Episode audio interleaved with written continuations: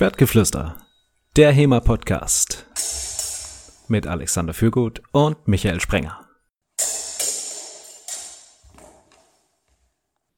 Liebe Hörerinnen, liebe Hörer, wir haben festgestellt, wenn man nach HEMA sucht und hofft, irgendetwas Sinnvolles, also Schwertkampf oder historisches Fechten zu finden, dann ist man ganz schön aufgeschmissen.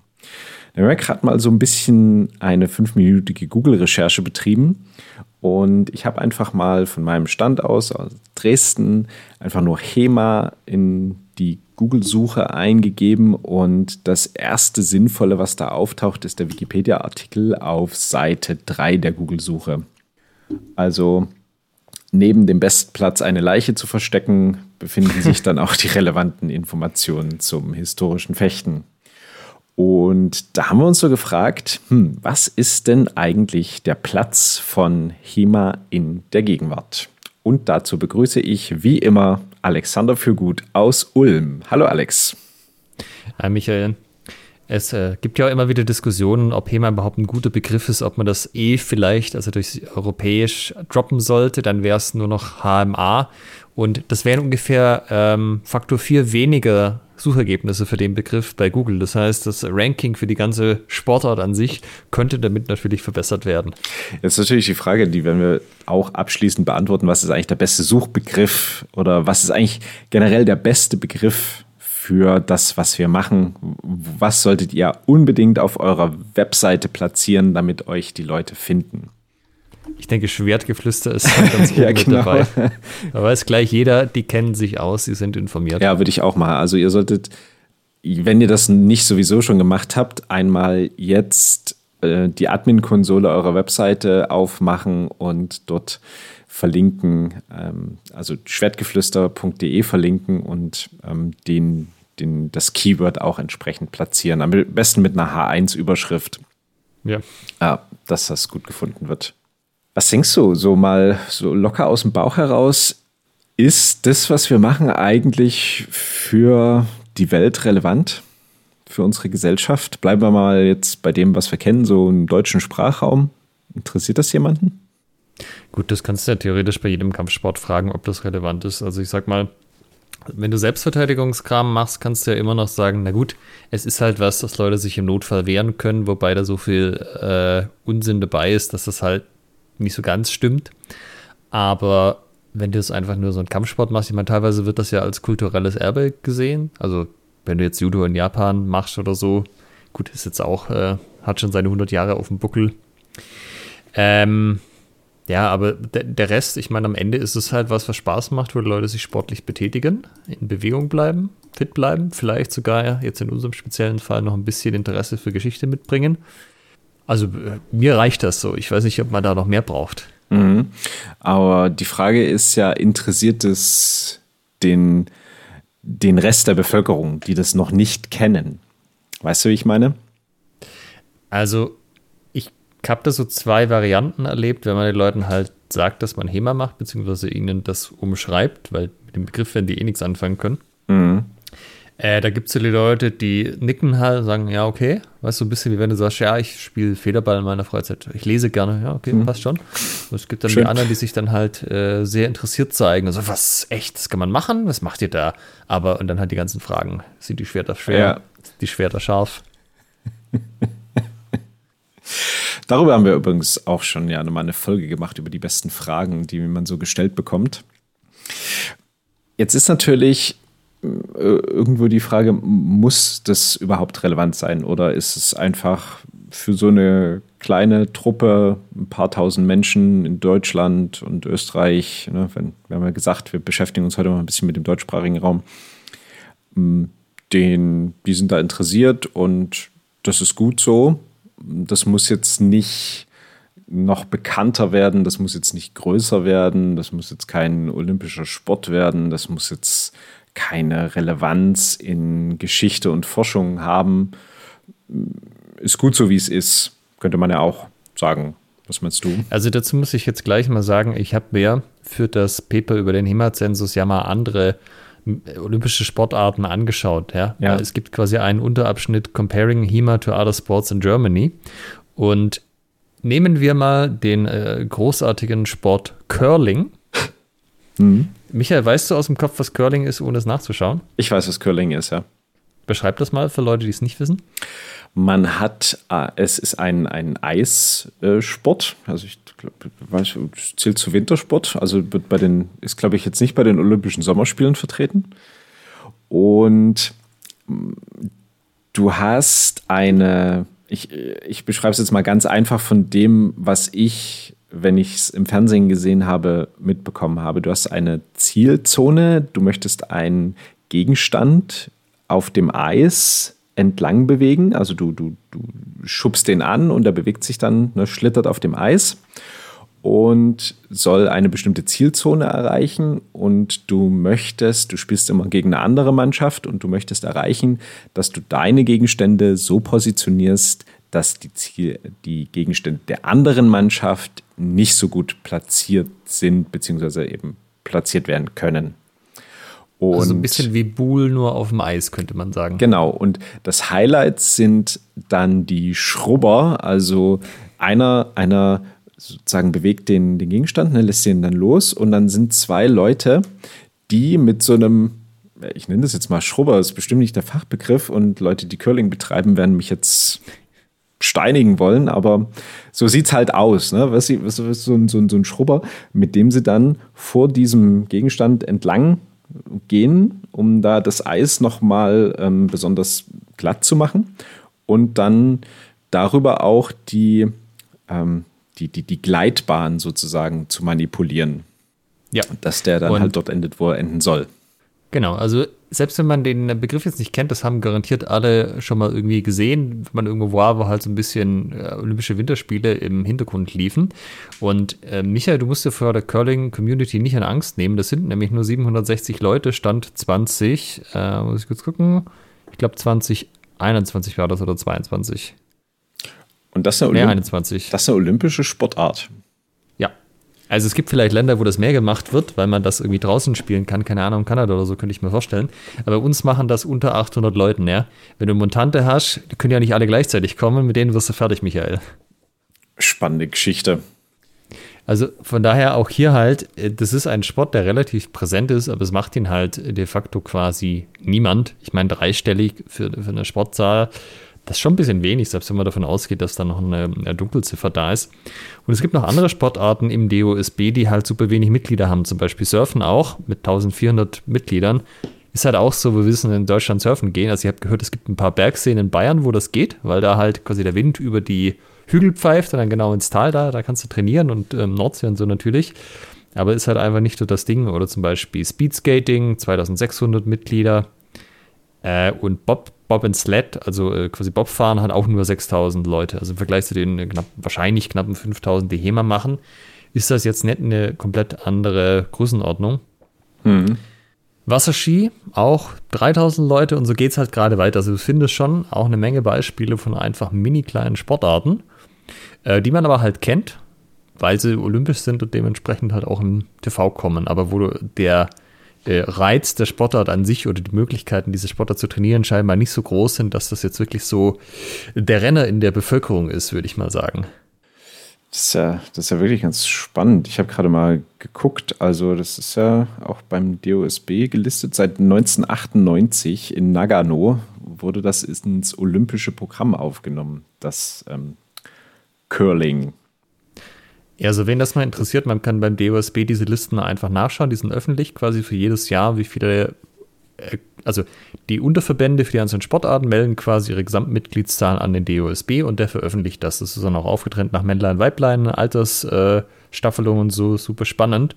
Und klar, HEMA ist jetzt nicht Fußball, weil Fußball hat in Deutschland sieben Millionen Mitglieder. Bloß. äh, gedacht. Das sind halt die Leute, die irgendwo auf dem Rasen kicken, natürlich nicht dabei, ja, sondern die, die in Vereinen tatsächlich organisiert sind. Ja. Ist ja nur ein knappes Zehntel der Bevölkerung, ne? Ja. Ja, Fußball ist halt eine sehr, sehr beliebte Sportart. Ich weiß gar nicht, ob ja. wir darüber schon mal geredet hatten. Ich kann mich irgendwie gerade so dunkel erinnern. Bei Fußball ist es halt, also der Grund, weswegen Fußball so beliebt ist, ist, dass es relativ einfach zu verstehen ist, bis auf die Abseitsregel vielleicht am Anfang. Aber selbst die kriegt man irgendwann, äh, die kapiert man irgendwann. Und dann ist ein Treffer, also ein Tor, ein recht seltenes Ereignis. Also die ist ja nicht wie beim, beim Fechten, dass irgendwie die Fußballspiele 15 zu 12 ausgehen. Ja, oder Basketball oder so, da ist das ja auch krasser. Genau.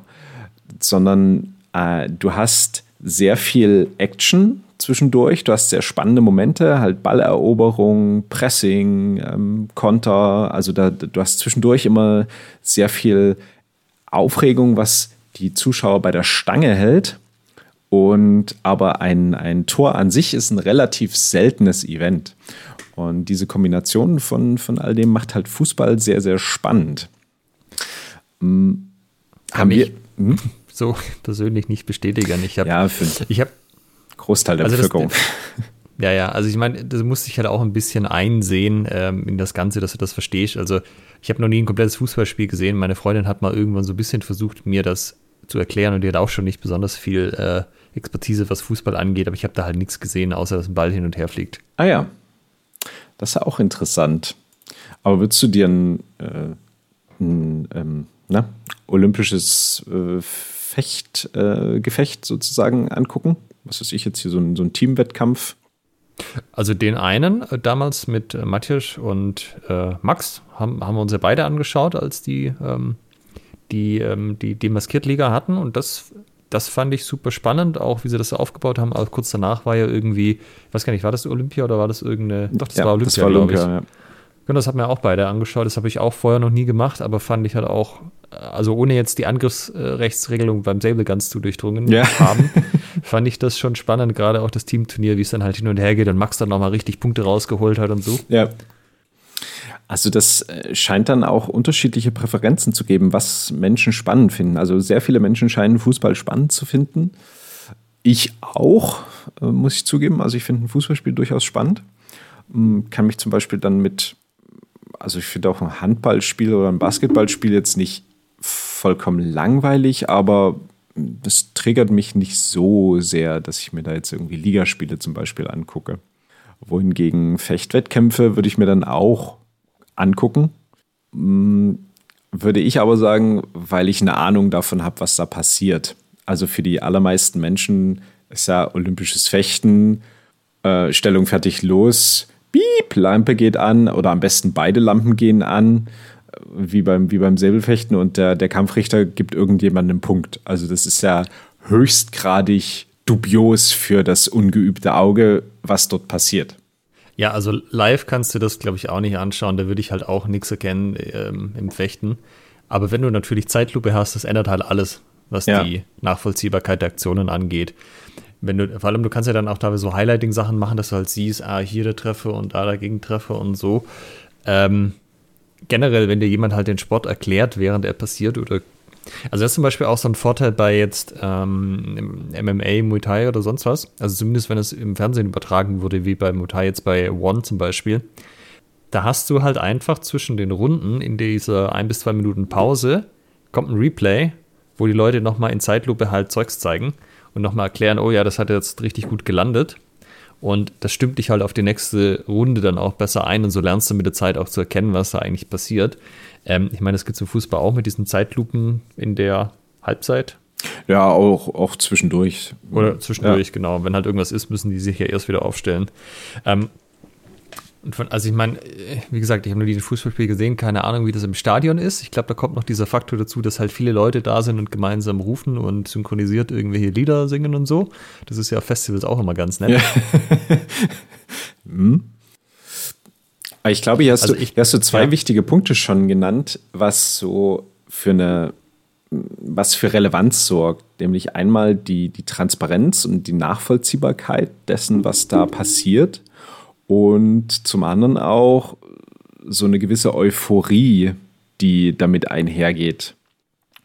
Also, ja. ne, also wenn, wenn du nachvollziehen kannst, was dann bei einem Fechtwettkampf ähm, passiert, bei einem Gefecht passiert, dann ist es deutlich interessanter, als wenn da einfach nur zwei, zwei Lämpchen grün und rot angehen. Das ist ja auch ein Grund, warum das mit dem Battle of Nations Krams und dem oder Historical Medieval Battle so gut funktioniert und ankommt, weil du hast halt einfach zwei Mannschaften, die sich in Rüstung ordentlich aufs Maul hauen und wer halt am Ende noch steht, hat gewonnen. Also das ist halt auch von den Regeln, die du als Zuschauer kennen musst, todessimpel. Ja. Jetzt haben wir natürlich. Der ist auf dem Boden, da ist er raus, fertig. Jetzt haben wir natürlich beim historischen Fechten das Problem, das ist ja alles andere als simpel. Also, wenn du anfängst, jemandem historisches Fechten zu erklären, dann ist ja als erstes die Frage, ja, das kämpft ihr mit Schwertern? Ja. Check, ja. Und Äxten? Äh, ja. Und, und so zweihändigen Schwertern? Ja. Und, und gibt es da auch Wettkämpfe? Ja. Mit zweihändigen Schwertern und Äxten? Nein. Also, jein. Und ähm, ja, das, das finde ich auch immer geil, dass diese Frage kommt, gibt es da auch Wettkämpfe? Ähm, ich weiß immer nicht genau, was die Leute erwarten, so, ähm, aber das wird voll oft gefragt. Das ist äh, quasi äh, wahrscheinlich Platz drei nach, sind die Schwerter scharf und äh, sind die schwer. Genau. Und ganz wichtig, finden die Wettkämpfe dann auch in so, so historischer Kleidung statt. Ja, äh, okay, ja, ja, das äh, habe ich auch schon gehört. Auch immer ganz, ganz wichtig, tragt ihr da auch solche Kleidung? Ähm, das ist eine, eine Frage, die ich sehr oft gestellt bekomme. Aber da sind wir ja bei dem Punkt, das ist anscheinend hochgradig, oder was heißt hochgradig, aber es ist schwer nachvollziehbar, was wir da, was das eigentlich bedeutet, historisches Fechten. Also, ne, wenn wir jetzt mal nicht Chema sagen, womit die Leute sowieso nichts anfangen können, sondern eher schon historisches Fechten, dann kommt ja als nächstes dann gleich die Assoziation, ah, hier so ähm, Theater, Burschen, genau, Burschenschaften oder ja. Theaterfechten. Ja. Äh, ja.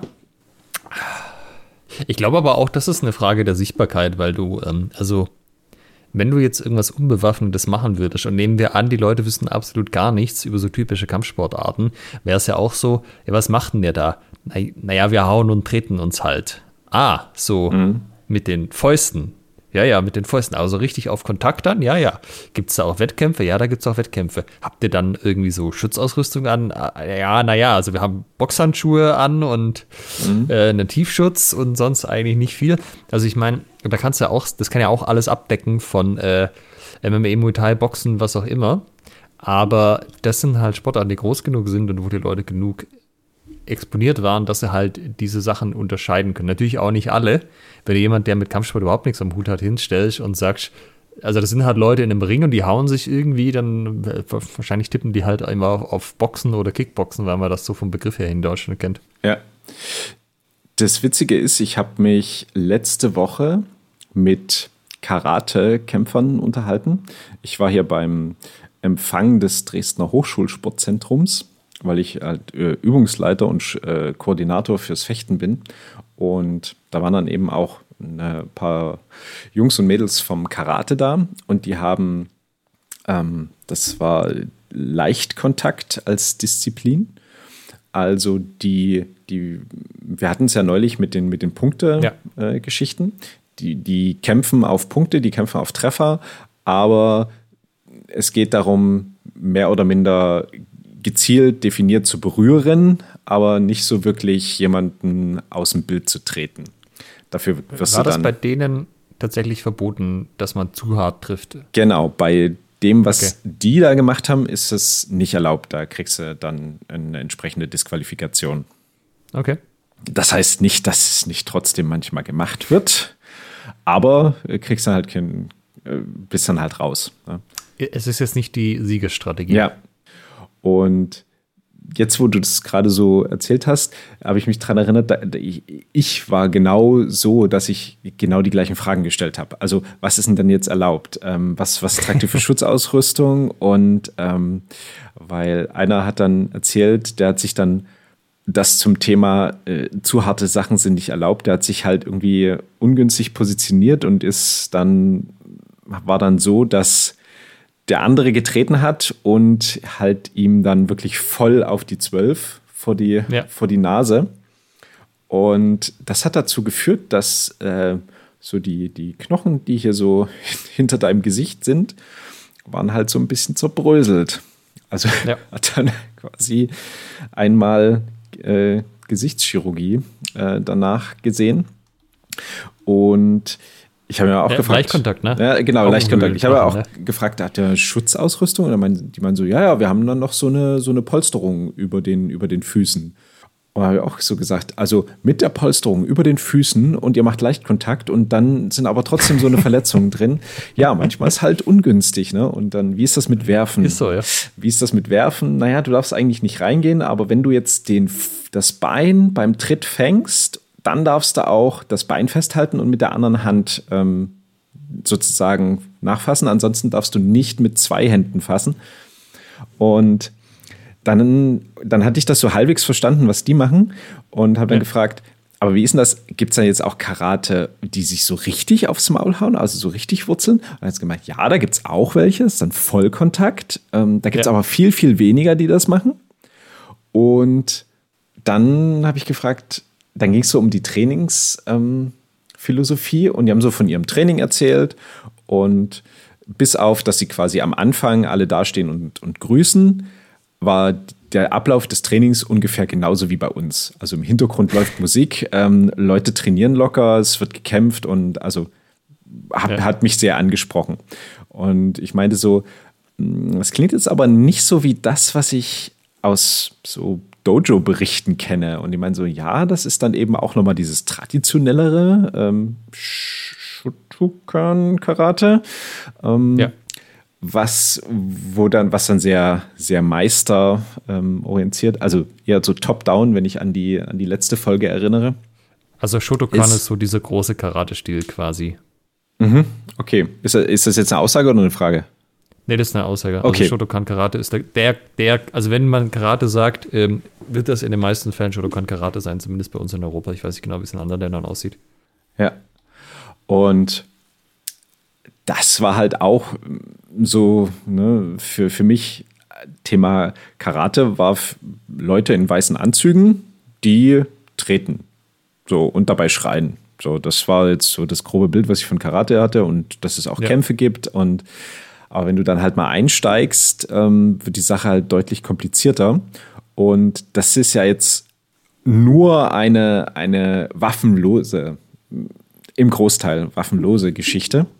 Ja. Und du hast ja jetzt nicht etwas, was davon lebt, dass du alle möglichen Waffendisziplinen, die mal in den letzten tausend Jahren so en vogue waren, irgendwie ausbuddelst und versuchst dir zu überlegen, na, wie, wie hätte das aussehen können. Ja. Äh, haben die gesagt, was die für einen Stil machen, also wie deren Stil heißt? War das ein was Kyokushin oder? Keine Ahnung. Also Okay. es war halt ein sehr wettkampforientierter Stil. Und ich hatte das Gefühl, es ist auch so ein, wir machen das, was geht und was erlaubt ist im Wettkampf. Ist mir egal, wie wir es nennen. Ja, Karate ist ein interessanter Vergleich, weil du hast halt auch alle Strömungen da drin, die es beim HEMA auch gibt. Also das, was du jetzt schon genannt hast, einfach die Leute, die halt auf Leichtkontakt oder au- auf Punkte quasi kämpfen. Da ist eigentlich nicht Ziel, den anderen voll wegzubolzen. Äh, dann Ja. gibt es aber auch den, den Vollkontaktstil, wo das schon äh, hart, aber herzlich zugeht und das Ziel ist, den anderen wegzubolzen. Dann hast du aber auch den traditionellen, wo eigentlich äh, Training mit Kontakt ist jetzt nicht so das Ding, dass man das irgendwie groß macht, sondern da wird dann halt mehr Cutter gemacht und für sich selber in die Luft getreten und so. Und im Endeffekt hast du halt das alles ja auch im HEMA, aber wie du halt sagst, dann noch über 15 Waffen gefühlt verteilt. Genau, und dann gibt es ja auch noch die Leute, die eigentlich bloß Bücher lesen und mittelalterliche Handschriften lesbar machen und ähm, dazu philosophieren. Ne? Das ist ja das, das andere Ende. Was Also das, was auch das gibt. ist, ja, ja, also das ist aber halt ein Alleinstellungsmerkmal von HEMA. Also das hast du natürlich sonst nirgends, dass du einfach reingucken kannst, was haben die Leute von damals denn so gemeint, ob das, was, wie man das so machen soll. Mhm. Ähm, da gibt es ja so ein bisschen den Gegentrend, dass Leute, die halt andere Kampfsportarten machen, auch mal sagen, ey, wenn die HEMA-Leute da so Quellen haben, haben wir da nicht auch so Quellen? Kann man da mal reingucken, was da so drin steht, was sie vor Ja, 100 Jahren ja. gemeint haben, wie man das machen soll? Und das wird jetzt auch gemacht. Und da, also ich weiß das jetzt nicht im Detail, aber da habe ich zumindest gehört, kam auch schon die eine oder andere Überraschung raus. Mhm, okay.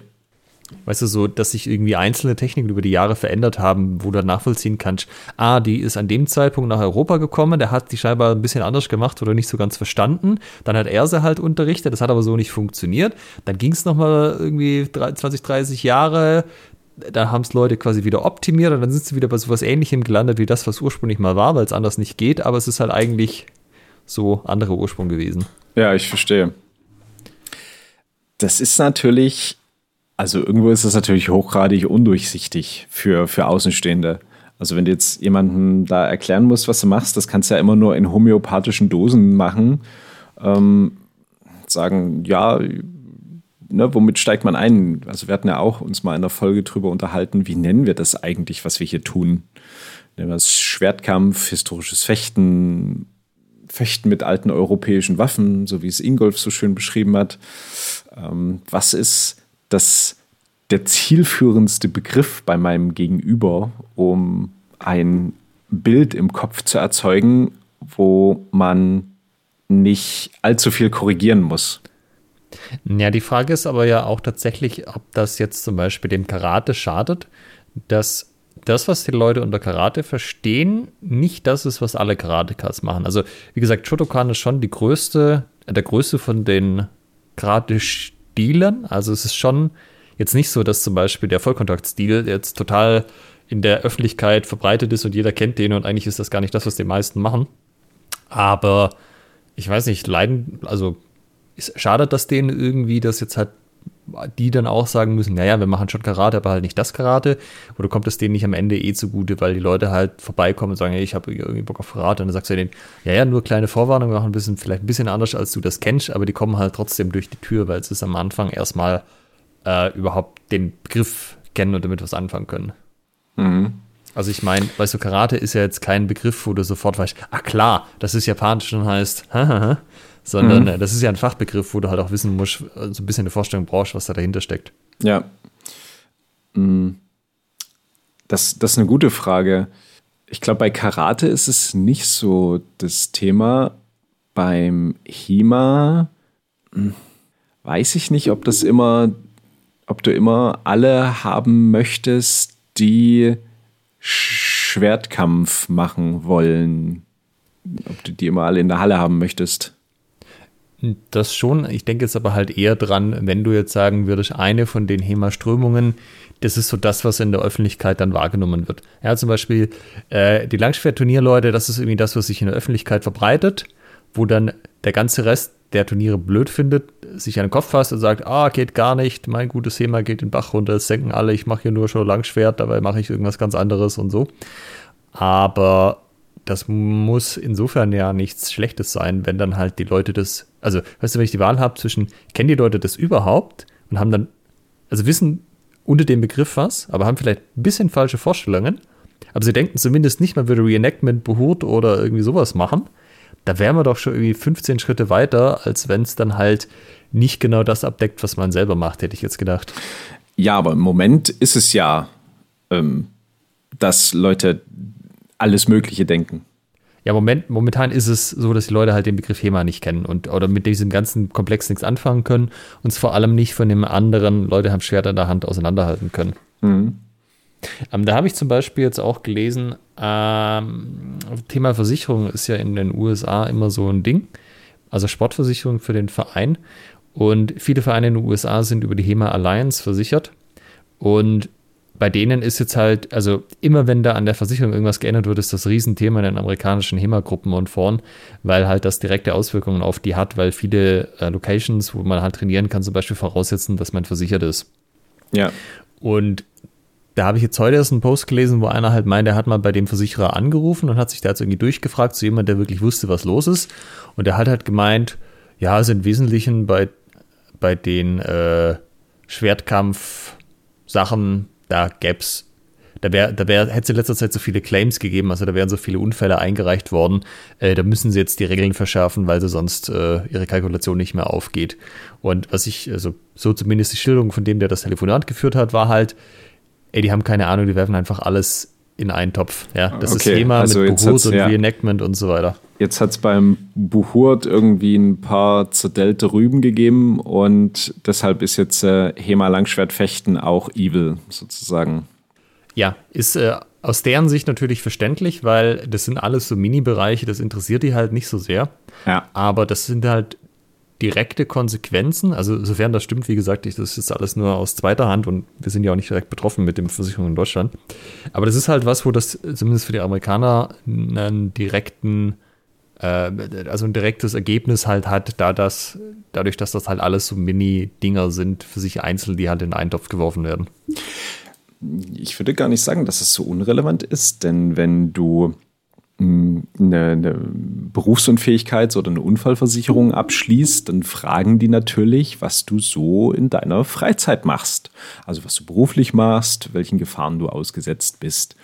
Und wenn du dann eben sowas angibst, ich klopp mich mit Schwertern, dann werden die da eher sagen, äh, nö, versichern wir nicht. Oder sie bekommen einen apokalyptischen Beitrag als wenn man zum Beispiel sagt, ich fechte in meiner Freizeit. Also das macht ja schon einen Unterschied zum, zum Wording. Mm, ja. Daher würde ich da auch das in Deutschland als relevant sehen, diese, diese Thematik. Wie ist HEMA, naja, welche Relevanz hat HEMA im Sinne von, wie, welches Bild von HEMA existiert in der Gesellschaft? Aktuell wahrscheinlich keins. Ähm, ja. Das denke ich auch. Und da ist natürlich auch so ein bisschen die Frage, wo, wo will man es hinhaben? Also will man das in das Schwertkampf Haut drauf Szenario rücken? Oder sagt man, naja, es ist eigentlich eine Unterdisziplin vom Fechten und Fechten als noble Sportart ist ja dann sowieso wieder, ah, da passiert ja nie viel. Ne? Da haben Leute, wenn sie an Fechten denken, sofort hier die Degen und Florett und Säbel, den Sportsäbel da, das ist ja alles entspannt. Also bei so Versicherungen wird ja Kampfsport generell teilweise als Risikosportart eingestuft und du hast, glaube ich, recht, dass Fechten häufig halt einfach nicht als Kampfsport gewertet wird. So. Ach, die olympischen Sportfechter möchten es den Versicherern verzeihen. Aber es hat natürlich auch sein Gutes, nämlich niedrigere Beiträge. Ja, ist natürlich die Frage. Also du kannst das halt jetzt nicht so direkt beeinflussen. Ähm, zumindest nicht bei dem, was wir machen. Denn, also meine Theorie ist ja, dass so eine Kampfsportart so richtig groß wird. Ähm, da brauchst du ein, ein medial wirksames Ereignis oder eine Serie von Ereignissen, also Events. Das kann ein Film sein, so wie das Karate Kid in den, was war das, Ende der 80er, mhm. wo dann halt Karate durch die Decke geht. Ähm, es gibt ja auch Wing Chun-Filme und so, also irgendwie sowas, ja, aus Hollywood raus, wo dann halt wirklich viele Leute sehen, wo das auch benannt wird als die Sportart oder zum Beispiel Ong Bak, wo dann die Leute gesagt haben, ey, das ist irgendwie geil mit dem Muay Thai hier. Mhm. Ähm, oder du brauchst halt äh, von sportlicher Sicht große Ereignisse, so wie jetzt mit MMA in den 90ern, dass die UFC gestartet hat. Ähm, ich weiß nicht genau, wann das mit Boxen so richtig groß geworden ist, würde aber auch vermuten, dass das irgendwie mit, mit Massenmedien zusammenhängt. Ähm, Habe ich bestimmt schon ein paar Mal geäußert, aber ich glaube, das ist halt das, wo es dann wirklich sich in der Gesellschaft auch festigt. Dann kennen es viele Leute, dann wird erstmal überall in die Vereine gerannt und es machen halt viel mehr Leute dann. Und dann hat sich das ein bisschen etabliert, weißt du? Selbst Leute heute, kennen Karate Kid. Obwohl, also ja. selbst wenn sie den Film nie gesehen haben, sie wissen einfach, was Karate Kid für ein Film ist, weil sich das so im äh, gesamten Im Gedächtnis der Gesellschaft sozusagen. Genau, das hat sich halt einfach eingebrannt ja. als ein Ding, so wie Aliens oder Predator oder was auch immer. Ja.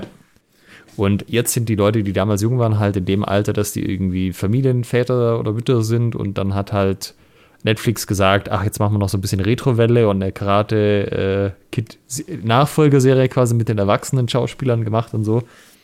Das, also sowas trägt sich dann immer relativ lange und ich glaube, das gab diesen Hype eben mit Herr der Ringe, was so Schwertkampf anging. Das kannst du auch bei den Google-Suchanfragen für Schwertkampf zum Beispiel nachvollziehen, mhm. dass die rapide hochgingen, als Herr der Ringe kam und danach halt wieder langsam ausgeflacht sind. Aber Herr der Ringe hat sich ja zum Beispiel jetzt nicht direkt auf HEMA bezogen als Sportart im Gegensatz zu Karate Kid. Ja, 84 kam Karate Kid. Ähm, ah ja, okay. Dann. Also Mitte der 80er. Es müsste, ja. es müsste jetzt also mal einen HEMA-Film geben. Ja, oder zumindest was, wo halt drauf Bezug genommen wird. Also es würde wahrscheinlich reichen, wenn das jetzt irgendwie so eine Serie ist, die jeder guckt wie Game of Thrones und dann äh, wird mal an einer Stelle quasi irgendwie erwähnt, ja, wir machen hier das, das schlichte Langschwert, was wir machen oder so. hm. Und dann müsste es aber halt auch so viel anders und besser aussehen als das, was man kennt, dass die Leute sich denken würden, ey, irgendwie ist, das sieht irgendwie, ich brauch, sieht irgendwie cool aus, ich brauche das. Ich brauche das Lichtenauer Langschwert. Das ist der Shit. Aber da musst du natürlich wieder sagen, dass HEMA-Wettkämpfe äh, auch für HEMA-Trainierende, also das sieht halt echt nicht äh, fotogen aus, so was da passiert. Kommt drauf an. Also so ein, so ein schöner Stich aus dem Langort, der gut platziert ist, wo sich die Klinge biegt, finde ich schon ästhetisch. Ja, aber es ist halt, du, dann, dann los, bam, bam, bam und dann wieder zurück und so. Also ich weiß nicht, das ist jetzt nicht das aller äh, nachvollziehbarste von dem, was passiert. Mhm. Und halt auch irgendwie, also der Style wäre jetzt nicht gut genug für einen Film, sagen wir mal. Na gut, das kann man ja auch ein bisschen aufhübschen, aber ich meine, jetzt die Frage, wie sieht ein, wie würde ein also wie sieht ein Karate-Wettkampf aus und wie ist, ja, so wie, Karate wie ist Karate in Karate-Kid aufgemacht? Ne? Also da müsste man natürlich dann ein bisschen cineastisch nacharbeiten, um gewisse Sachen, die eben Zuschauer ansprechen, zu emphasieren, also ein bisschen zu in den Vordergrund zu rücken. Genau, es müsste halt im Endeffekt so sein, dass es im Medium Film funktioniert, aber gleichzeitig so nah an der tatsächlichen Sportart, dass man es wiedererkennt. Ja. Also es muss nicht eins zu eins mappen, aber muss schon, also viele Elemente müssen halt irgendwie ähnlich sein. Zum Beispiel in ähm, Karate Kid wird getreten, wenn man im echten Karate nicht treten dürfte, das wäre nicht so toll. Das würde nicht ja. gut passen. Ja. Oder auch den, den Gi, also den weißen Anzug, der muss natürlich auch da sein, was so wiedererkennbare Elemente. Ja. Ich muss auch gerade so an Rocky denken. Also könnte mir vorstellen, ja, dass, das, das ja. dass das auch dazu geführt hat, dass die Boxhallen zu dieser Zeit ein bisschen voller waren. Das kann gut sein. Weil ja. man sich dann auch mit dem Protagonisten so ein bisschen identifizieren konnte. So der Underdog, der sich jetzt hochkämpft und man sich gedacht hat, ah, pff, Mensch, das kann ja jeder. Zack, rein ins Gym, Boxschuhe an, Seilspringen und dann vom Trainer schön drei Stunden durchschwitzen lassen.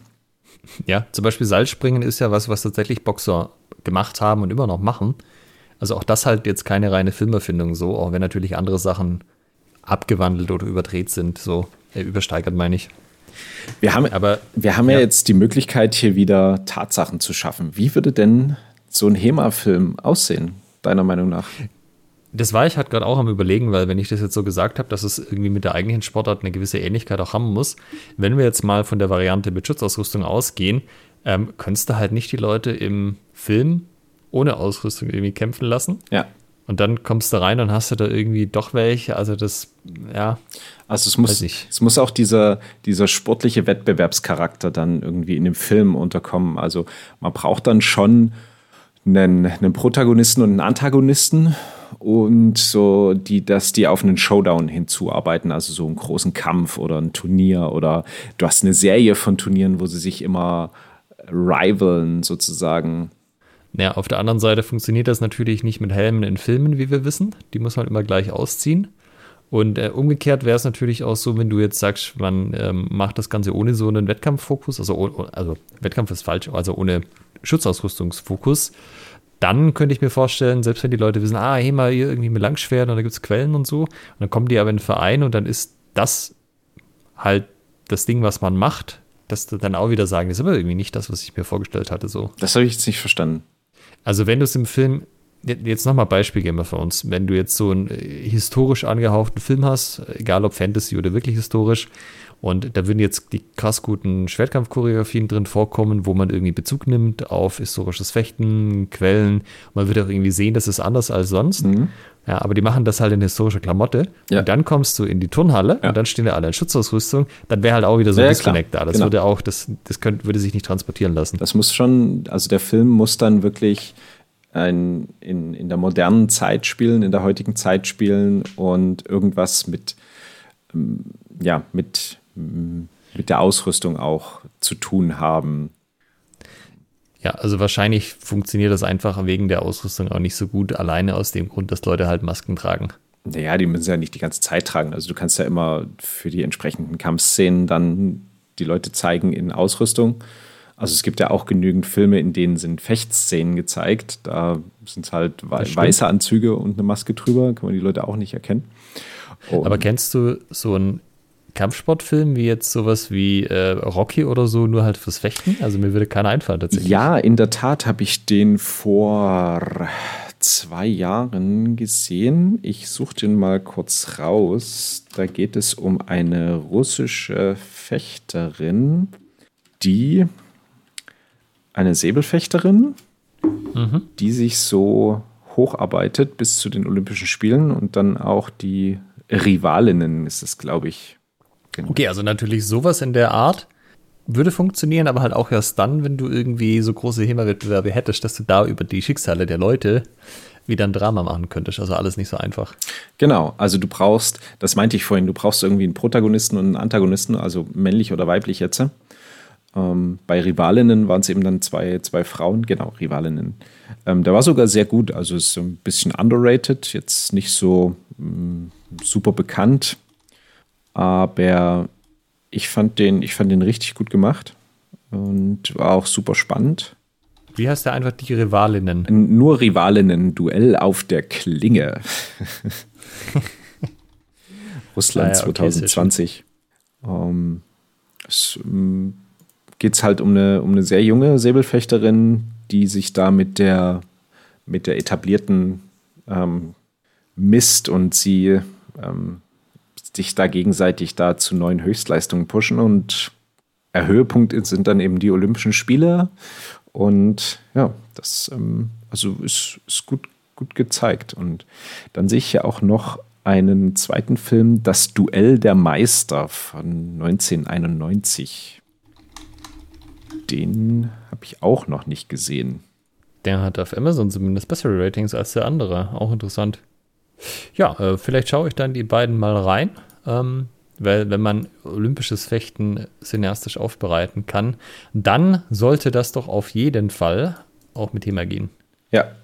Und die Frage ist dann vielleicht auch, was ist bei, bei diesen Filmen halt noch nicht so optimal, weswegen olympisches Fechten jetzt halt noch nicht durch die Decke gegangen ist, obwohl Leute diese Filme sehen. Und was müsste man bei dem HEMA-Film TM ähm, besser machen?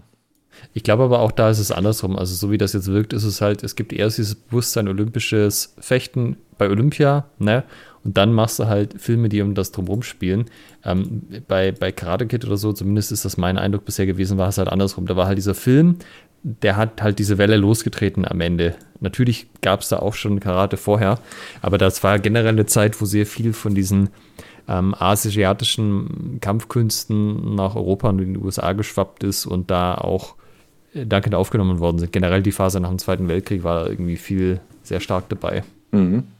Das Duell der Meister. Das ist auf fruchtbaren Boden gestoßen. Das Duell der Meister, ich habe gerade noch nachgeguckt, das ist übrigens By the Sword, der, der Film. Also den, den Titel kannte ich schon. Ich habe ihn selber noch nicht gesehen, aber der, ähm, der Titel sagte mir jetzt was. Ja. Gut, aber das sind, also wir haben jetzt irgendwie die ganze Zeit darüber geredet, ähm, wie den HEMA bekannt sein könnte oder werden könnte. Also wie das so ein größeres Ding werden könnte.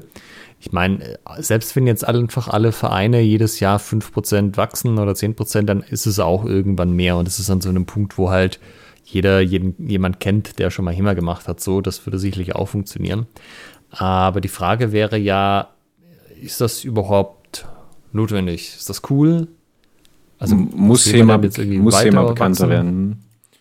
Oder ist nicht okay, dass man in so einer Nische lebt, wo jeder jeden kennt und äh, wenn man im Internet geflamed wird, dann äh, weiß man, wer seine Spätzle sind, wenn du verstehst. Ja, die, man geht ja oftmals damit ran, was hat das für Vorteile oder was, was bringt das? Hm, ich bin immer dafür, also sich auch zu überlegen, was ist die größte Gefahr dabei? Also, wenn HEMA jetzt bekannter wird oder unbekannt bleibt, was, was ist das Schlimmste, was passieren kann? Ne? Ähm, wenn HEMA jetzt so auf dem Level bleibt, wie es ist. Also es gibt ein bisschen Mitgliederwachstum, ne? es geht ja stetig voran und es gibt auch ganz gut Wettkämpfe, ähm, vielleicht dann auch mal ein paar mehr, aber ich denke, das wird dann so eine gewisse Sättigung erreichen.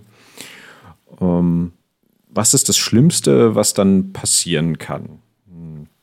Ich hätte jetzt so aus dem Bauch heraus gesagt, dass Leute sagen, ja, es ist langweilig. Es bringt jetzt keinen kein Fortschritt mehr, keinen Progress und mm, Leute hören dann damit auf und es wird eher wieder tendenziell weniger, was sich, wie sich da die, die, die HEMA-Szene etabliert. würde ich aber als eher unwahrscheinlich einstufen. Also man muss ja generell sagen, dass die waffenbasierten Kampfkünste, viele davon jetzt auch nicht so das Riesending sind. Also klar, so Arnes Eskrima irgendwas. Da gibt es schon diverse Leute, die das machen. Also die sind nicht im DOSB organisiert, von daher keine Ahnung, wie viele das sind. Aber äh, es gibt ja auch ganz viel so Nischensachen, halt der Stil von dieser einen Insel oder so. Oder auch Lacan aus dem Französischen, das ist ja jetzt alles, sind ja alle keine riesigen Sportarten. Ja. Schadet das denen, also vielleicht gibt es keine Leute, die das professionell als Athleten machen. Da weißt du natürlich am Ende immer nicht, wie sozusagen, wie es der, wie weit kommen kommen mit dem Skill, aber davon abgesehen, solange es Leuten Spaß macht, das zu machen, ist das so schlimm? Mhm. Also man hätte eine, eine Kampfkunst, einen Kampfsport, den Leute auf einem gewissen Level auch kompetitiv, auch international ausführen können und der sich auch in einem gewissen Maße professionalisiert hat, also wo es zumindest kommerzielle Anbieter für Ausrüstung gibt und man alles, was man so braucht, bis auf Handschuhe sinnvoll kaufen kann. Und wo man sagt, ja, da, das passt, damit, damit kannst du anfangen, das kannst du betreiben, da kannst du Spaß haben, da kannst du dich persönlich auch dann weiterentwickeln und bis du alles gesehen hast, was mit HEMA zu tun hat weltweit, da hast du erstmal ein bisschen Zeit. Jetzt nehmen wir an das andere Extrem. Wir haben, also nächstes Jahr kommt Schwertgeflüster The Movie in die, in die Kinos. Ja. Und die beiden Kontrahenten Alexander und Michael kämpfen, ähm, sind so, so die Veteranen, weißt du, die nochmal das Schwert in die Hand nehmen, um so einmal gegeneinander in einem Wettkampf anzutreten, weil sie es bisher noch nie getan haben und sich jetzt darauf vorbereiten. Und, und das ist im Krückstart reingeführt. die Story, an der sich das entlanghangelt. Und der geht total durch die Decke. Alle, alle wollen ähm, alle wollen jetzt HEMA machen. Die gesamte Medienwelt, Presse wird auf HEMA aufmerksam. Die Crips stürmen den Schnapsladen. Ähm, alle HEMA-Vereine werden überlaufen. Volles Rohr, geht übelst los. Was ist da das Schlimmste, was passieren kann? Was, was denkst du? Äh, also ich meine, selbst wenn jetzt diese ganzen Vereine diese Flut von Neulingen nicht komplett verarbeiten können, normalerweise appt sowas nicht direkt wieder. Aber zumindest war das früher so. Ich weiß nicht, wie das heute ist. Es ist ja insgesamt alles ein bisschen schnelllebiger geworden, was die Trends angeht. Aber das würde erstmal ja dafür sorgen, dass du halt so, ja, ein bisschen wie beim Babyboom, du hast halt sehr viele neue Leute auf einmal, die du irgendwie versorgen musst. Ja. Und wenn das dann wieder abflacht, hast du halt so Generationen, die sie nach hinten schieben. Aber ich weiß nicht, also es fällt mir ein bisschen schwer, wenn wir jetzt da so ein Doomsday-Szenario auszumalen. Ja, die, ich sag mal, mit der, mit der medialen Pro, äh, Präsenz geht natürlich auch eine Kommerzialisierung einher. Also da werden ruckzuck Leute auf den Zug aufspringen und damit Geld verdienen wollen. Das kann ich dir versprechen. Ja, weil, weil es ist bekannt, es ist gehypt und dann lässt sich sofort damit Kohle machen. Okay, mhm. ja gut, also dann kommt jetzt irgendjemand her, der macht aktuell Arnes und sagt, ah, wir haben ja auch schon mal Stock und Buckler irgendwie gemacht, dann mach, unterrichte ich jetzt schwere Buckler, um auf den HEMA-Trend mitzunehmen. So ein bisschen wie das alle möglichen Leute mit dem MMA- und Kickbox-Trend auch gemacht haben. Meinst du sowas? Mm, nee, ich meine eher noch, ähm, dass es dann Wettbewerb bei, bei, den, bei den Anbietern gibt, bei den Produktanbietern, also äh, Ausrüstungsanbietern, dass dann da alle auf den HEMA-Train aufspringen und dass vielleicht auch, dass es plötzlich, keine Ahnung, dass du auf HEMA-Wettkämpfe wetten kannst oder sowas, äh, dass dann plötzlich Leute in, in mit HEMA-Persönlichkeiten Werbung machen oder sowas und ähm, ja, dass es dann so kommerzielle Kämpfe gibt, wie beim, beim MMA, was dann ziemlich gehypt wird mit Live-Übertragung und international und Sponsoren wie beim Super Bowl, wo dann ähm, eine Viertelstunde, äh, eine Viertelstunde, Viertelminute Werbung ein paar Millionen äh, Dollar kostet. Ähm, Mir fehlt noch so ein bisschen der Punkt, wo das dann jetzt. Warum ist das schlecht? Ja, das ist die Frage. Ich, hab, ich mm, spinne jetzt bloß gerade erstmal das Szenario weiter. Ähm, ich könnte mir vorstellen, also, dass ich dann. Wo, dann ja. ich, es gibt ja viele Traditionalisten im HEMA, so will ich es jetzt mal bezeichnen, die sich sowieso schon ein bisschen abgehangen fühlen, beziehungsweise Angst davor haben, vor der Verspottlichung.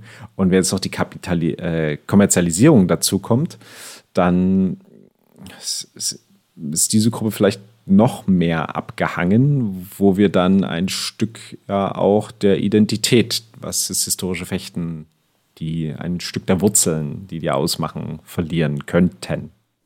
Gut, das Problem ist natürlich schon theoretisch zumindest immer da, wenn du viele neue Leute auf einmal in irgendeine Umgebung bringst. Das hast du ja auch zum Beispiel in Firmen, wenn die jetzt stark wachsen über kurzen Zeitraum. Ist halt auch so, erhält sich denn jetzt da noch die Kultur oder ändert sich die Kultur? Wer passt sich wem an? Aber das, wo ich jetzt dran dachte von deiner Beschreibung, ist tatsächlich das mit dem, dass halt Leute, die eigentlich absolut nicht dafür qualifiziert sind, auf diesen Zug aufspringen, absolut nicht das machen, was man sagen würde, das hat jetzt irgendwas mit Thema zu tun, aber es halt unter diesem Label laufen lassen.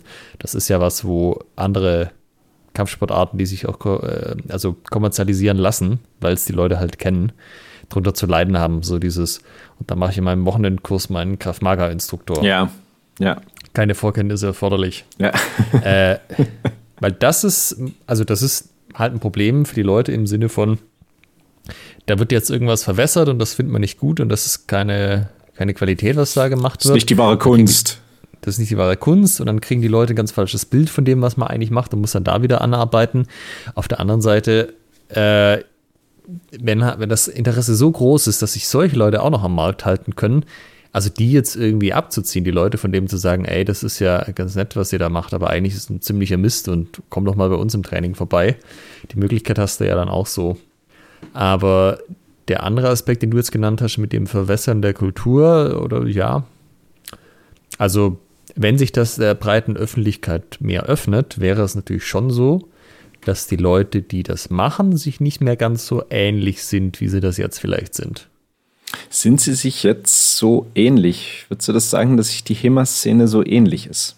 Das finde ich ganz also, interessant. Also, ich dachte, wir hätten das auch in einer der letzten Folgen mal gesagt, aber dass schon viele von den HEMA-Leuten so ein bisschen aus diesem äh, Geek- und Nerd-Bereich kommen. Mhm. Also jetzt nicht unbedingt, dass alle irgendwie äh, Softwareentwickler sind oder so, aber dass man halt schon sich für bestimmte Sachen sehr begeistern kann, auch so ein gewisses Fantasy und, und äh, Interesse und so weiter mitbringt wo jetzt zum Beispiel ja auch die Lab-Szene sich draus speist, äh, so ein, ja, irgendwie Lab, ich würde eigentlich ganz Sport machen, aber da kann man auch mit Schwertern, ja, dann ist Thema so das Richtige.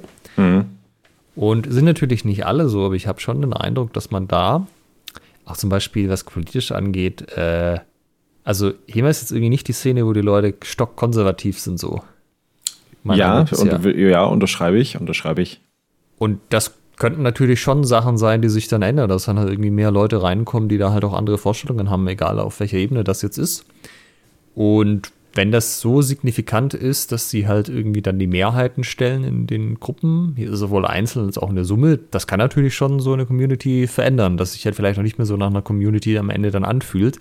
Aber wenn es dann wieder so viele Leute sind, dann hast du ja diese Bewegungen, dass dann halt die äh, Untergruppe, die es quasi immer noch auf eine bestimmte Art sieht, dass die sich halt wieder untereinander vernetzen und zusammenfinden. Also die, die, die True Hemaists sozusagen oder die Oldschool Hemaists.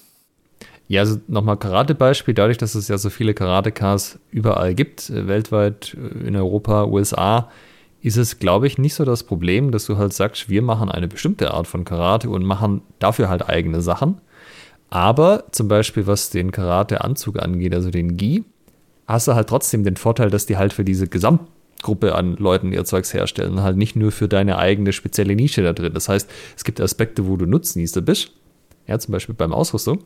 Und andere Sachen, wo du sagen kannst, es sind so viele Leute, wir können trotzdem, auch wenn wir unseren kleinen Teil davon machen, sind das immer noch so viele Leute, dass wir da äh, eine Community haben, die sich auch austauschen kann und so muss dann halt gegebenenfalls wieder dagegen ankämpfen, dass halt Leute jetzt nicht die Vorstellung von Karate haben, die sich mit dem deckt, was man selber macht. Mhm. Ich muss gerade da äh, dran denken, ich sag mal, ein Stück weit haben wir das ja schon in der HEMA-Szene. Also Äh, wenn ich jetzt dran denke, ähm, Gladiatoris ist ja zum Beispiel eine große Gruppierung, die sehr, sehr viele Mitglieder haben, wo ich auch sagen würde, da gibt es schon eine gewisse Kommerzialisierung. Und ähm, das ist auch HEMA, aber das ist was anderes, als du bekommst, wenn du jetzt zu uns zum Beispiel kommst in den, in den Verein. Ne? Also da wirst du, wenn du in dem einen oder anderen, in der einen oder anderen Gruppe trainiert hast und dann wechselst, wirst du sagen, das ist aber nicht das, was ich kenne. Nee.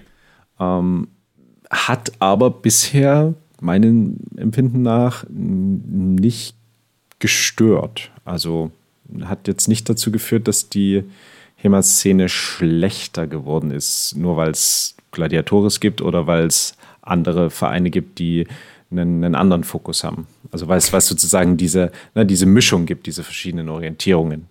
Äh, ja, das wäre auch ein bisschen eine wilde Aussage. Die HEMA-Szene wird schlechter davon, dass es Gladiatoris gibt. Also, das möchte ich feststellen, das hat Michael gerade nicht gesagt.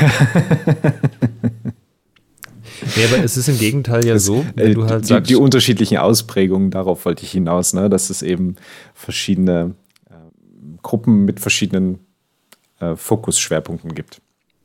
Ja, also natürlich äh, sagen dann die Leute irgendwie, das eine finden sie gut, das andere nicht. Ähm, am Ende ist es aber ja trotzdem so, dass du als Praktizierender, der mit dem ganzen Orga-Kram sich jetzt erstmal nicht weiter auseinandersetzt, hast dann halt die Wahl. Wenn du halt beim, ähm, bei dir landest und sagst, irgendwie, das ist jetzt nicht so dein, das Ding, was, was ich da machen möchte, und dann hast du halt vielleicht noch irgendwie Auswahl, dann kannst du sagen, ja gut, dann gehe ich halt zu den anderen zwei Vereinen in der Stadt und gucke mir das bei denen mal an oder umgekehrt. Wenn ich sage, das, was da gemacht wird, ist irgendwie nicht mein Ding, ich würde gern mehr das und dies und jenes, dann kann ich halt nach Gruppen gucken, die das anbieten.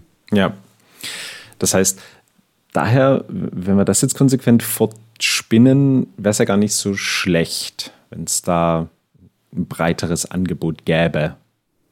Also mal vielleicht nochmal den Vergleich zum Brazilian Jiu-Jitsu. Wenn du da in den, also gerade in den USA guckst, dann hast du in einigen von den größeren Städten halt irgendwie 10 bis 20 unterschiedliche Schulen. Also komplett unterschiedliche Franchises, die auch ganz unterschiedliche Ziele verfolgen, unterschiedliche Ansätze. Und wenn du dann manchmal so ein bisschen die Kommentare liest, dann steht halt beim einen drin, ja, ich war jetzt bei den drei und mh, hm, der eine, der war jetzt irgendwie aus den Gründen nix und den zweiten, der war an sich gut, aber der war ein bisschen zu weit zu fahren. Jetzt bin ich beim dritten und das ist eigentlich genau mein Ding, weil das ist das, das Wasser trainieren ist genau mein Ding und das Wieses trainieren und mit dem Trainer komme ich auch gut klar und Preis passt für mich auch so. Weil äh, du hast halt dann halt sowas wie, ey, das ist jetzt der Weltmeister sowieso, der kostet halt dann im Monat, weiß ich nicht, 300 Dollar oder so. Äh, reicht wahrscheinlich nicht mal. Und ähm, das ist dann halt ein Premium-Produkt, was sich nicht alle leisten können oder wollen. Und vielleicht sagen auch manche, ey, also die machen da vor allem Gi, also in Jacke. Das ist nicht so mein Ding. Ich würde eigentlich lieber No-Gi machen, also ohne Jacke. Mhm. Und dann hast du halt Gyms, die beides anbieten. Und manche, die fokussieren sich auch eher auf das eine und auf das andere. Aber am Ende ist das halt alles was, wo du als Konsument mehr Auswahl hast. Und das ist ja eigentlich, also das ist ja selten schlecht, weil im Zweifelsfall setzt sich halt das durch, was dir bessere Leistung bietet. Ja, oder das, was das bessere Marketing hat. Das muss man, darf man nicht unterschätzen. Also äh, es setzt sich halt in dieser Welt auch oftmals Bullshit durch, der besser beworben wird.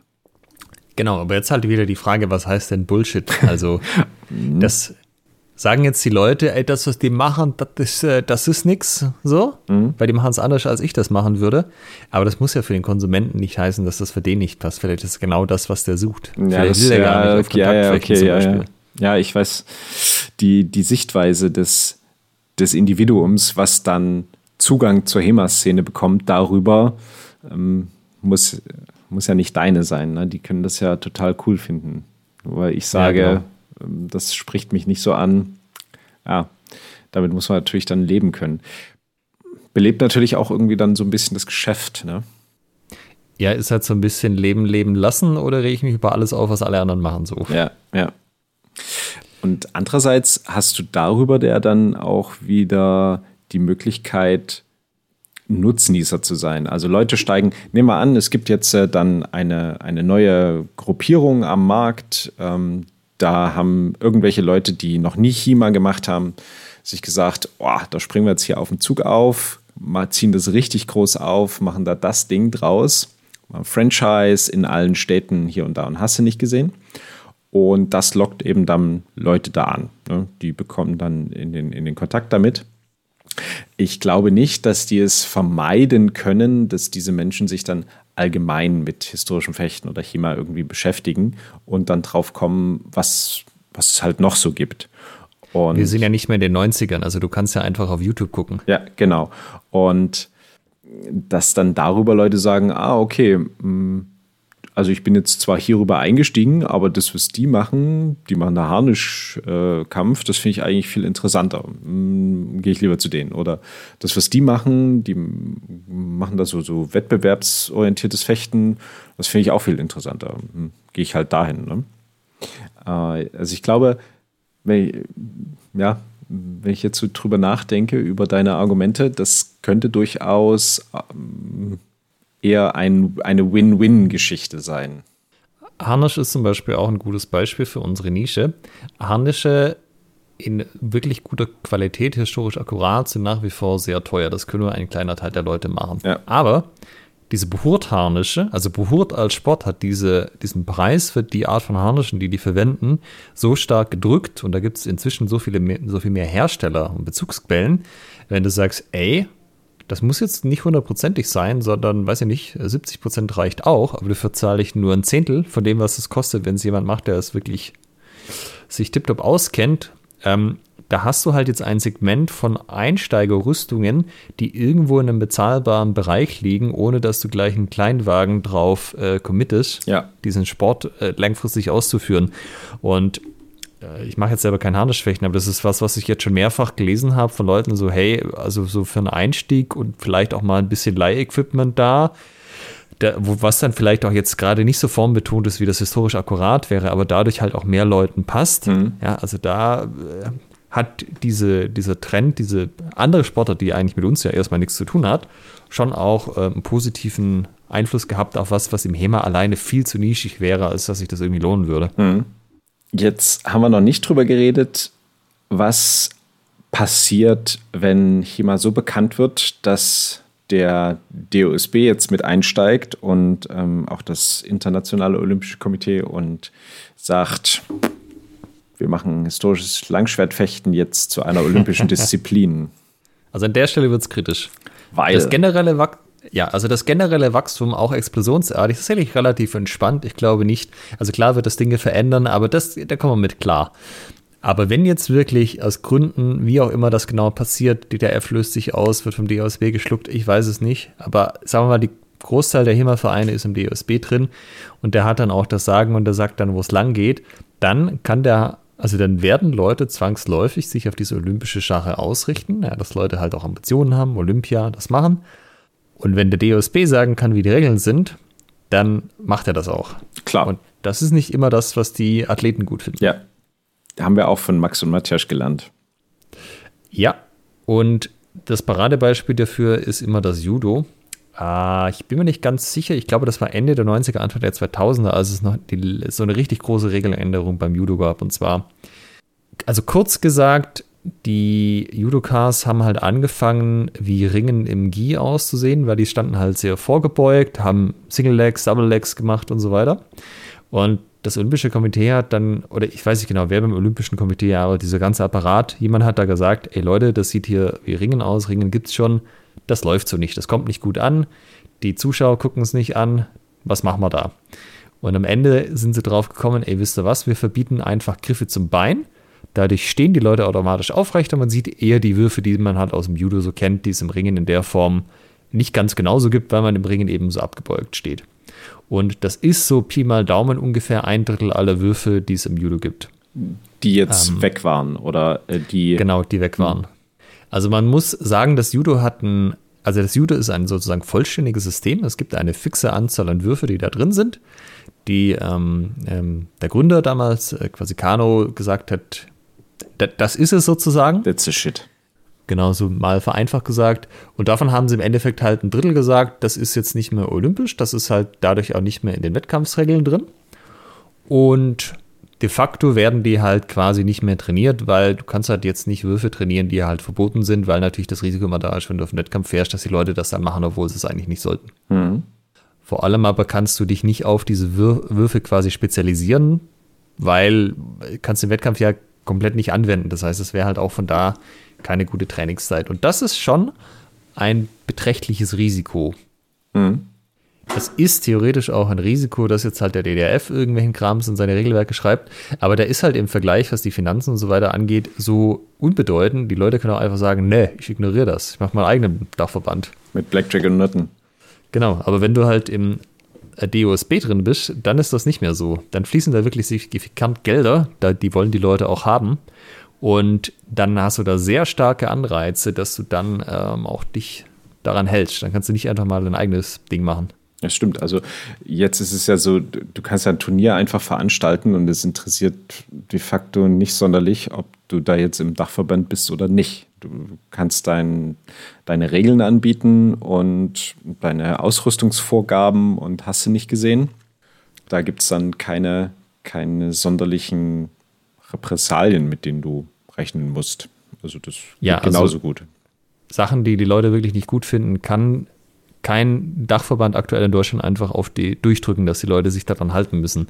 Aber wenn das olympisch werden würde, dann wäre das was völlig anderes. Dann ja. könntest du genau das machen, dann würde das auch passieren. Mhm. Dann würde zumindest dieser wettbewerbsorientierte Teil dann wegfallen. Denn nehmen wir jetzt mal als Beispiel Karate. Da gibt es ja quasi die Wettkampfsportarten, aber da gibt es genügend Dojos, die nicht wettkampforientiert Karate anbieten. Und dort kannst du ja dann, also nehmen wir an, im Karate wäre das so passiert. Also Karate war ja mal ganz kurz olympisch und dann ist es wieder raus. Ich glaube, ein, eine für, für eine, ein, eine, ein Spiel, ein olympisches Spiel sozusagen, war es mal drin. Und nehmen wir an, das wäre da passiert dann wird es ja immer noch die traditionelle Variante geben. Das wird ja im HEMA ja eigentlich auch erhalten bleiben. Aber natürlich, wenn du Wettkämpfe machen willst, dann ist die Diversität flöten gegangen.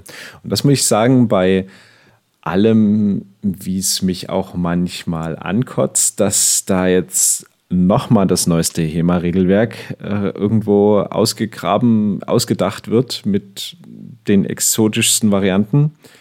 Es hat halt auch einen gewissen Charme, dass du dich so auf unterschiedliche Gegebenheiten anpassen musst. Also, dass du ein ungefähr fixes, fixe Sache an Sachen hat, auf die man sich, würde ich sagen, international inzwischen halt geeinigt hat. So bei den Ausrüstungsvorgaben habe ich jetzt nicht das Gefühl, zumindest wenn wir in Europa in verschiedene Länder reisen und dort an, Regel, an, an HEMA-Turnieren teilnehmen, da fällt mal das, da fällt mal ein Schwert sozusagen aus der Wertung raus, kannst du nicht nehmen, weil es irgendwie zu steif ist oder zu leicht oder zu schwer. Aber im Groben und Ganzen, wenn du deine Ausrüstung hast, dann kommst du damit eigentlich überall durch. Das sind dann irgendwie so, so Feinheiten. Und Ansonsten hast du dann aber die Regelvielfalt, die es dann natürlich auch irgendwie spannend macht. Ich bin mir jetzt nicht ganz sicher, war das jetzt ein Pro-Vereinheitlichung oder ein Vereinheitlichung?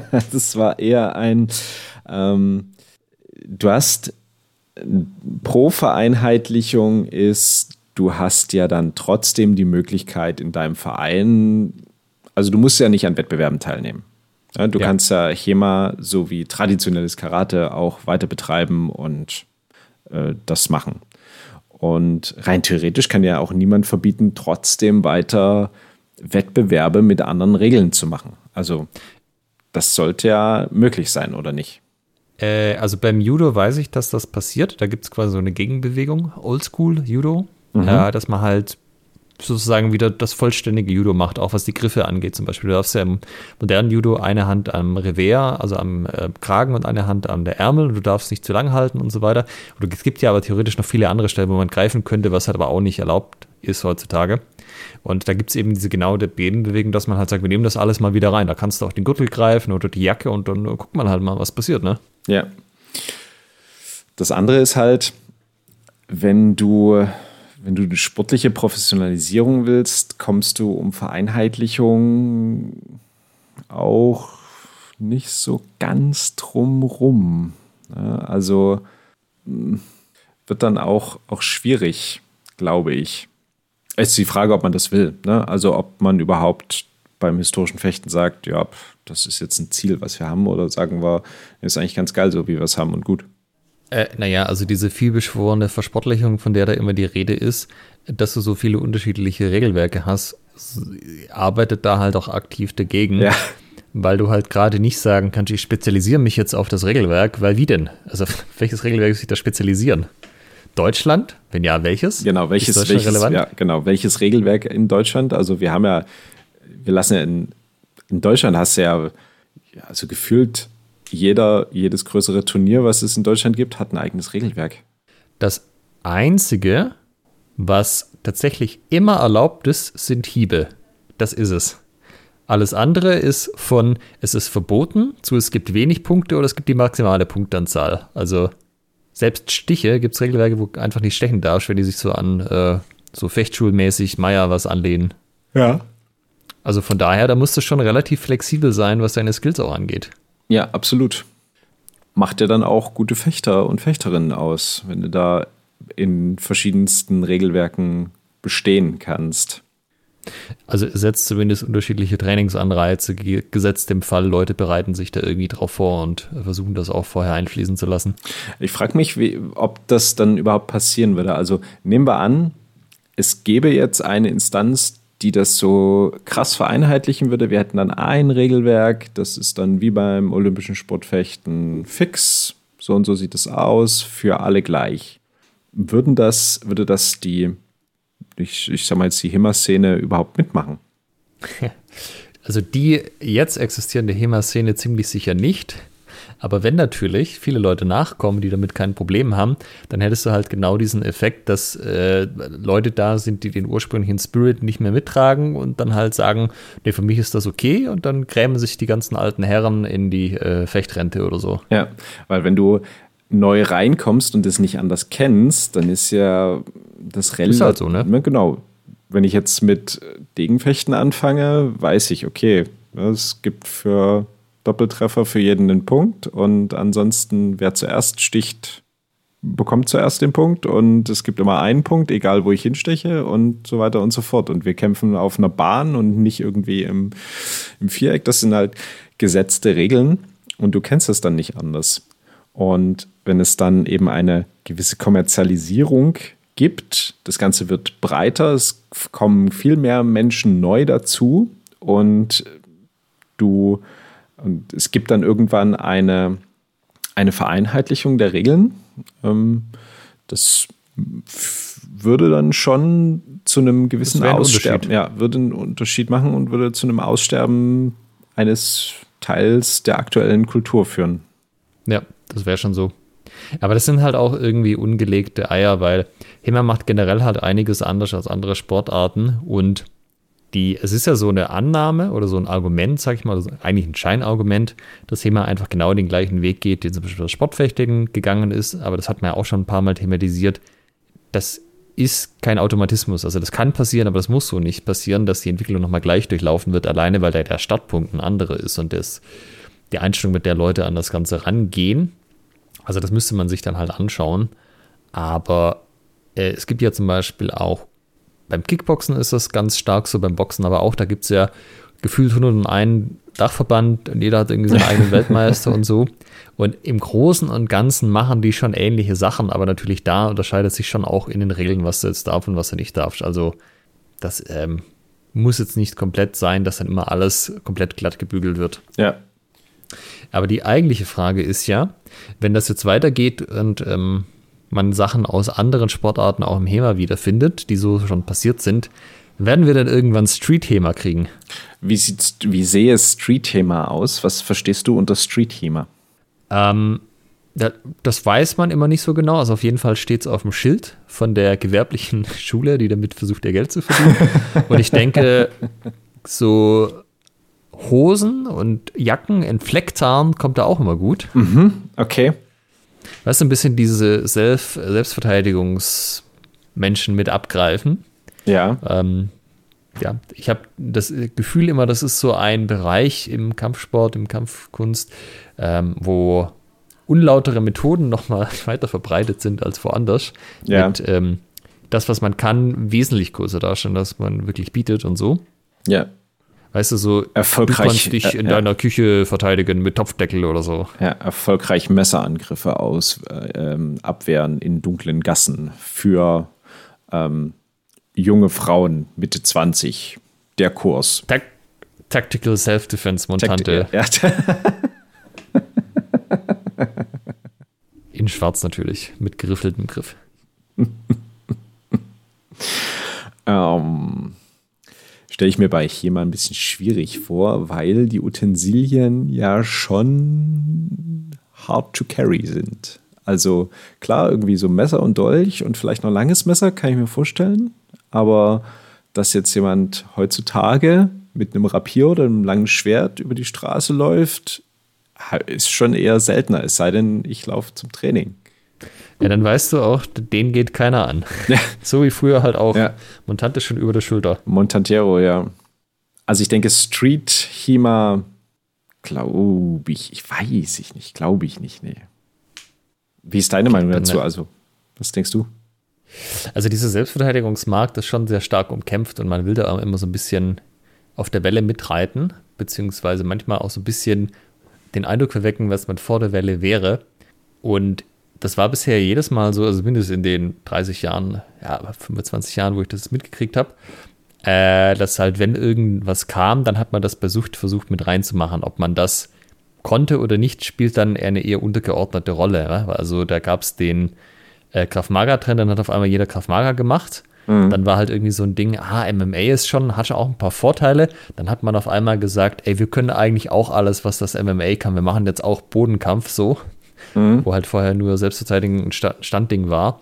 Ähm, das heißt, ja, also ich denke auch hier, wenn hier mal jetzt irgendwie so ein großes Ding wird, dass man dann sagt, ey. Schwellenbuckler, Topfdeckel und Ja. äh, Messer in der Küche, warum nicht? Ja, Alltagsgegenstände, ja, da kannst du ja, Ja. total abgehen.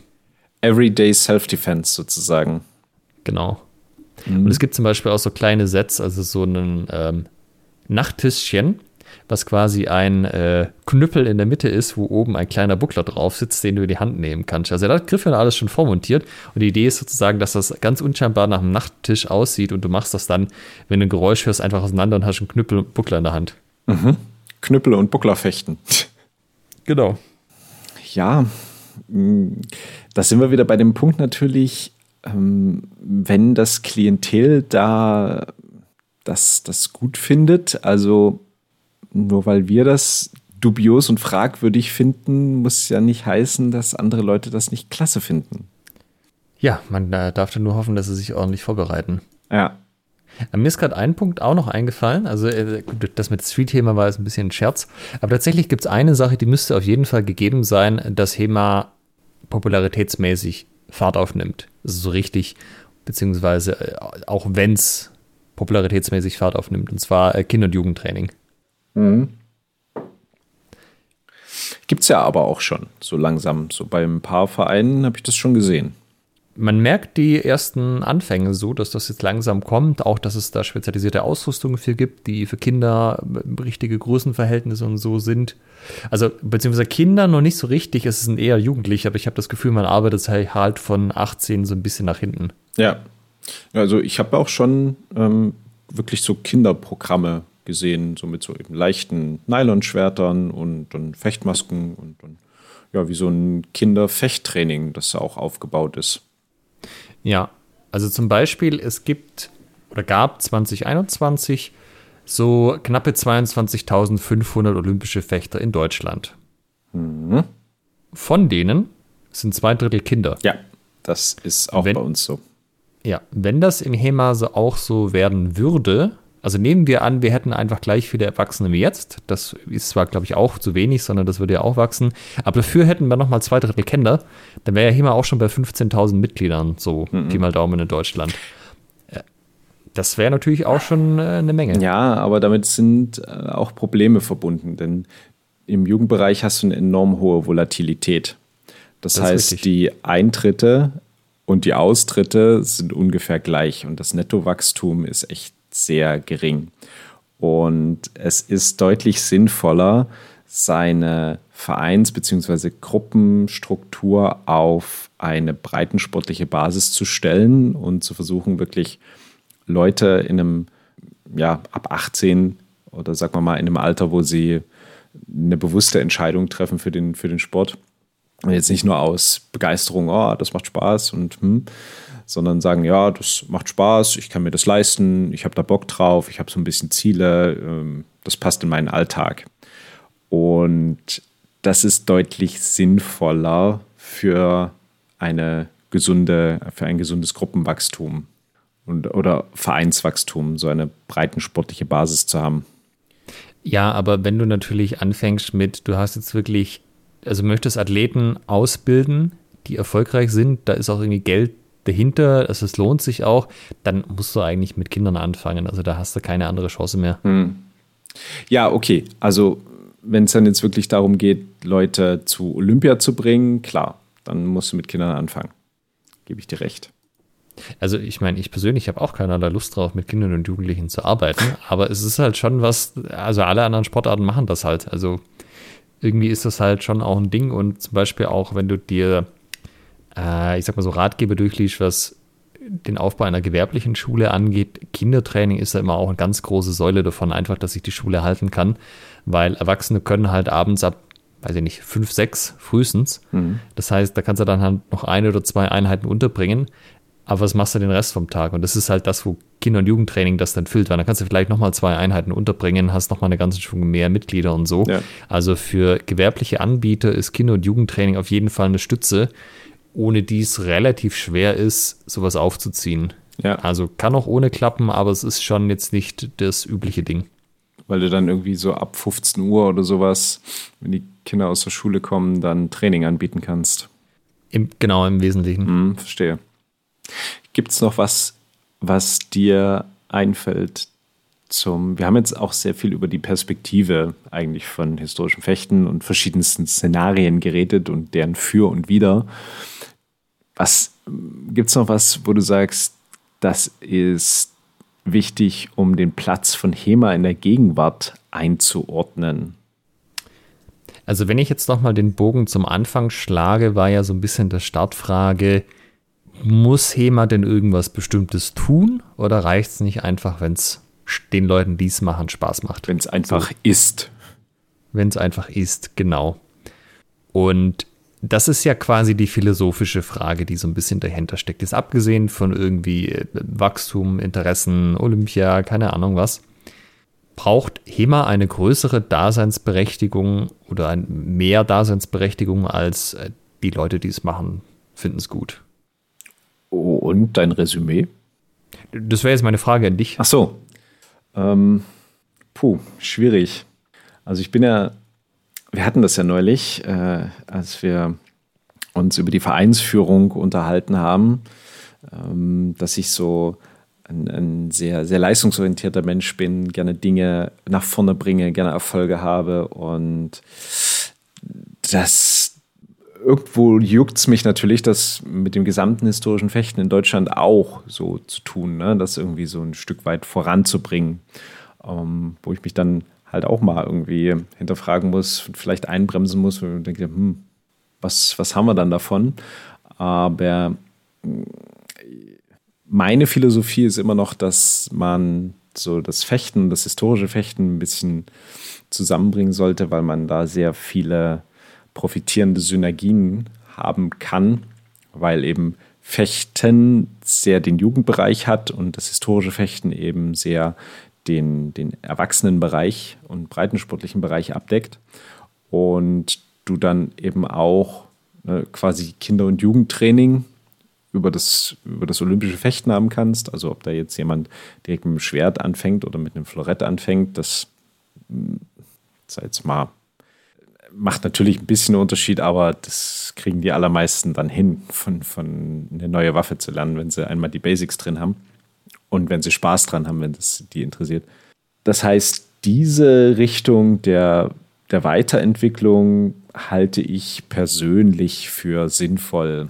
Damit bin ich auch nicht immer, äh, also ich weiß, dass da sehr viele nicht so d'accord sind mit dieser Meinung, aber ich denke, alles, was ich bisher so übers olympische Fechten gelernt habe, passt schon zu uns. Also die, die Fechterinnen und Fechter, die ich kenne, die weiße Anzüge tragen, das ist schon ein ähnlicher Schlagmensch wie Hemaisten, also wie sozusagen wir jetzt, die wir wettkampforientiertes historisches Fechten betreiben. Das ist natürlich der Punkt. Ne? Es ist bei uns sehr wettkampforientiert, daher auch meine entsprechende Brille. Hm. Allerdings so diese, was wir jetzt hatten, die große, große, also dass es so groß olympisch wird und so das ganz große Ding, hm, halte ich für, für nicht so gut. Hm, Wäre ich ein bisschen vorsichtig. Und da sollte man auch, würde ich nicht so aktiv in diese Richtung streben. Also um deine Frage nochmal abrunden zu beantworten, was sollte HEMA tun? HEMA sollte sich vielleicht dem die Lücke zum Fechten schließen. Also weil modernes olympisches Sportfechten einfach in meinen Augen die konsequente Fortsetzung ist dessen, wo halt historisches Fechten aufhört. Und das kann man auch als eins betrachten. Es ist auch nur eine, eine geschichtliche Weiterentwicklung des Sports. Aber olympisch das Langschwertfechten die vierte olympische Disziplin wird beim Fechten, aha, da würde ich erstmal ein bisschen Abstand von nehmen. Okay.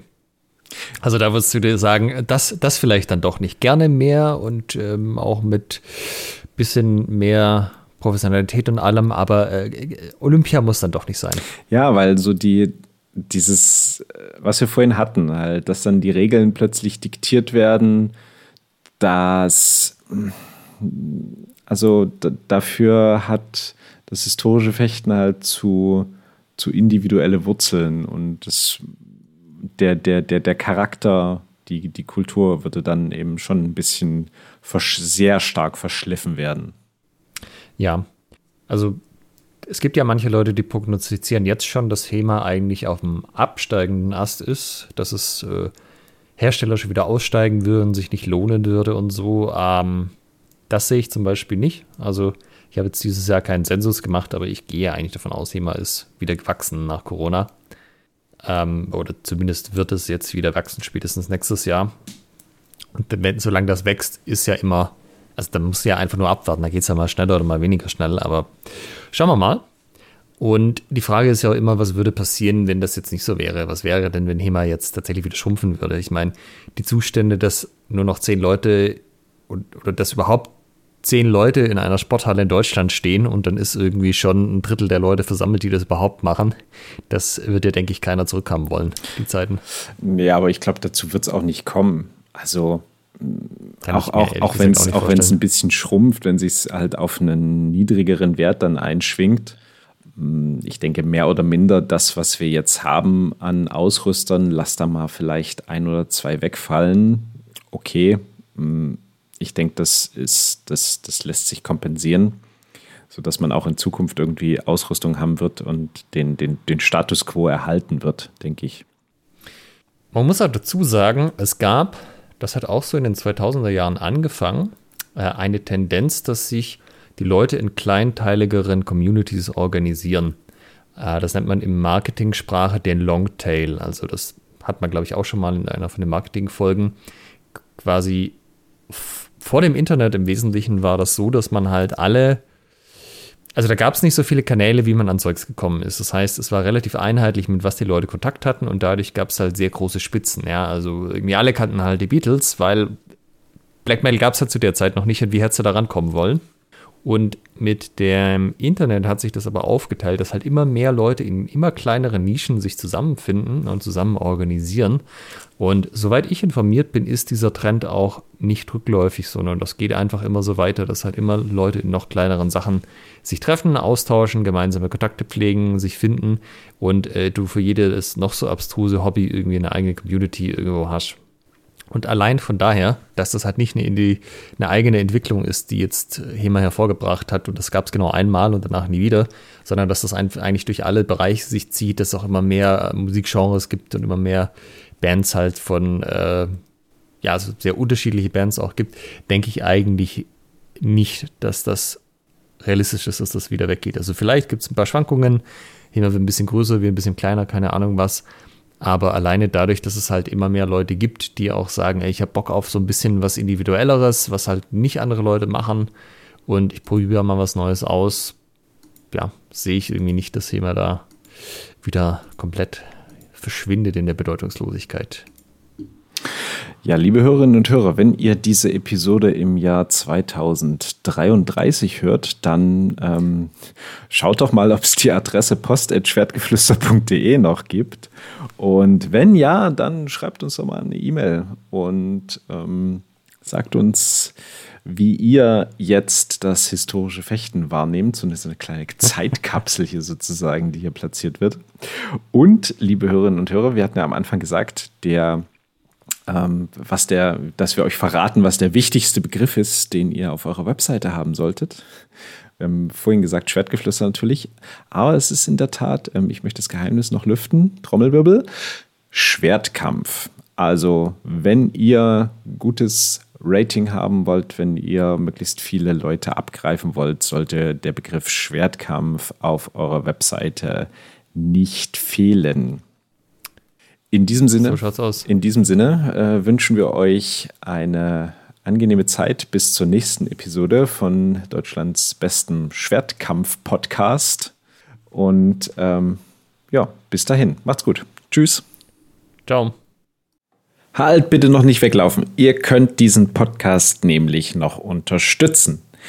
Wenn es euch gefällt, dann tut uns einen Gefallen, gebt uns ein Like auf Facebook oder bei Instagram oder bewertet diesen Podcast bei iTunes und unterstützt uns auch gerne auf patreon.com slash Schwertgeflüster, Schwertgeflüster mit UE und empfehlt diesen Podcast euren Freunden und Feinden weiter.